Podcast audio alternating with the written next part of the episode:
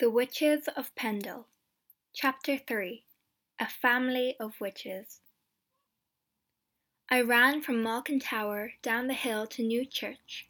James followed me. I want to go to Red Hall too, he said.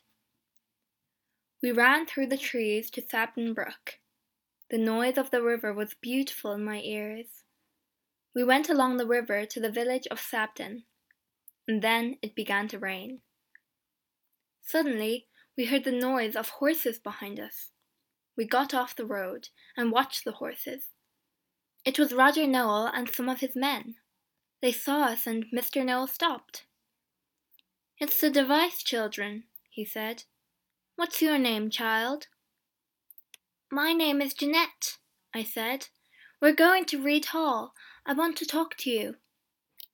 Roger Nowell looked at me with his warm brown eyes. Very well, he said. Come home with me and we can talk. He lifted me up onto his horse, and the horse moved quickly along the road to the village of Reed. James ran along behind us. Very soon we arrived at Reed Hall. The servant opened the door for us, and we went into the warm house. James came in too, and sat down next to me near the fire. Mr. Nowell put his black hat down on the table. Bring a hot drink and some food for these children, he told the servant. They're cold and hungry. The servant brought milk and bread for us, and James and I ate hungrily. I felt warm and happy in Mr. Nowell's house. I wanted to stay there all my life. I never wanted to go back to Malkin Tower. When we finished eating, Mr. Nowell looked up from his book. You wanted to talk to me?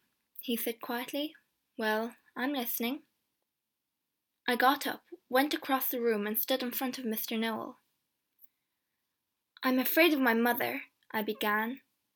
I'm afraid because she's a witch and she can kill people. The room was quiet. Mr. Nowell said nothing, but his brown eyes were kind. My mother and her friends are at Malkin Tower, I told him. They want to go to Lancaster Castle and kill the guards. They're going to bring old Demdike and Alizon back home. Mr. Nowell got up and left the room. After some time, he came back with two of his friends. They all sat down at the table. Jennet, I want you to tell me again about your mother and her friends.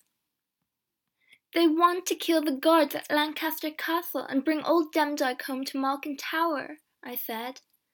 Then I began to cry. Don't cry, Mr. Nowell said kindly. We can help you, but we must talk to your brother first.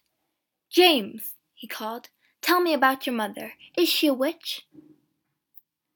She's a witch. We're all witches, James began. Old Demdike's a witch. One night she went to the church at New Church and got some teeth from dead bodies there. The devil talked to her and she brought the teeth to Malkin Tower. They're under the ground by our door. Old Demdike's a witch, we know that, Mr. Nowell said. Tell us about your mother. Mother's a witch, James said. She killed Mr. Robinson from Barley Village. She made a clay picture and then she broke it. And Mr. Robinson died a week later. James smiled at Mr. Nowell. He liked Mr. Nowell because Mr. Nowell didn't shout at him. And I'm a witch, too. I can kill people.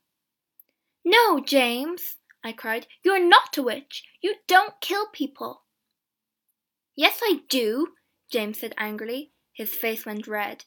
My dog, Dandy, is the devil, and he killed a man for me. I wanted a shirt, and Mr. Duckworth was going to give me one of his old shirts. But in the end, he didn't give it to me, and I was very angry. I nearly killed Mr. Duckworth, but I called Dandy, and he killed Mr. Duckworth for me. I began to cry. My brother was a witch too. All my family were witches. Don't cry, Jennet, Mr. Nowell said. Someone must take care of you. You can stay here at Reed Hall with me.